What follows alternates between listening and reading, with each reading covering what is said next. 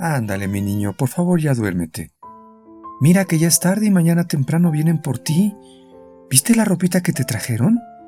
Vas a lucir muy lindo con tus zapatitos, las calcetitas blancas y el ropón azul cielo que te tejió la abuelita de la familia con la que te vas a ir.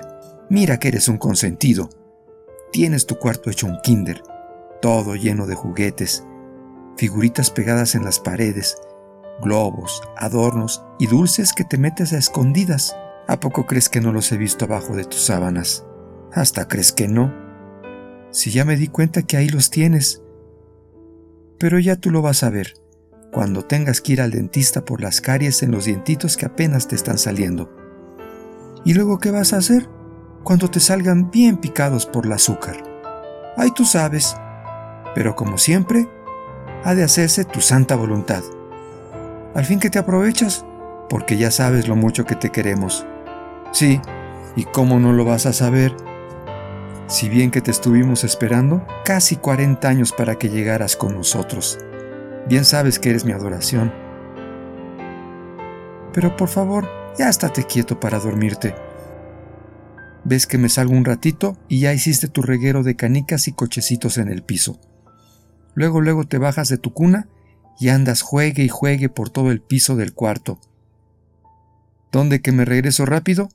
Y tú como si nada, bien acostadito que te hallo.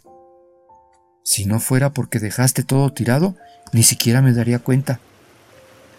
No te digo si eres bien canijo, pero eso sí, ¿qué tal en las noches bien chibil que te me pones cuando te vengo a consolar? Porque te entra el miedo con la lluvia.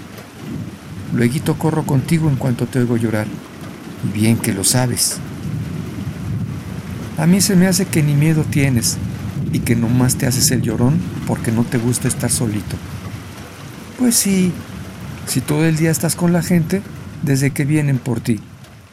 Hasta las 8 de la noche, que es cuando rezamos el rosario con toda la gente que viene a verte. Y a la que le damos su merienda, después de que te despides para irte a acostar. No, mi niño, tú nunca estás solo. Durante el día recibes a toda la gente que te visita y a veces hasta en la noche, como cuando te piden que vayas a ver un enfermo que quiere despedirse de ti. Lo malo es que regresas palidito si es que se va a morir, pero en cambio llegas con tu sonrisa rosita si es que se va a aliviar. Pero por favor ahora ya duérmete, mi niño. ¿No ves que aunque me duele el alma, mañana tenemos que ir a la parroquia a entregarte? Ya cumpliste un año con nosotros y te tienes que ir a otra mayordomía. Esa es la tradición. No quiero que me pase como a mi comadre Margarita, que cuando te fuiste de su casa y dejó de ser mayordoma, se puso tan triste que se murió. Y lo peor, su esposo la alcanzó un mes después. No, así no. Yo no me quiero poner triste, ni cuando se lleve en tu recámara con todos tus roperos llenos de ropones, de vestiditos, zapatitos, barachitos, calcetines, tenis, gorros, camisetitas, ropa interior y todas las chambritas y colchitas tejidas que tienes.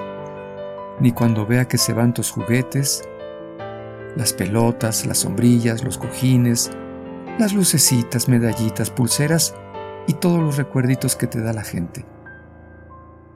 Al fin y al cabo, aunque se quede vacía esta casa que construí para ti, vas a seguir viniendo, porque te gusta que te apapache. Bien que te lo he oído decir en mi oído, mi querido niñopan, imagencita escultórica del niño Jesús de Xochimilco, que desde hace unos 400 años vives aquí con nosotros.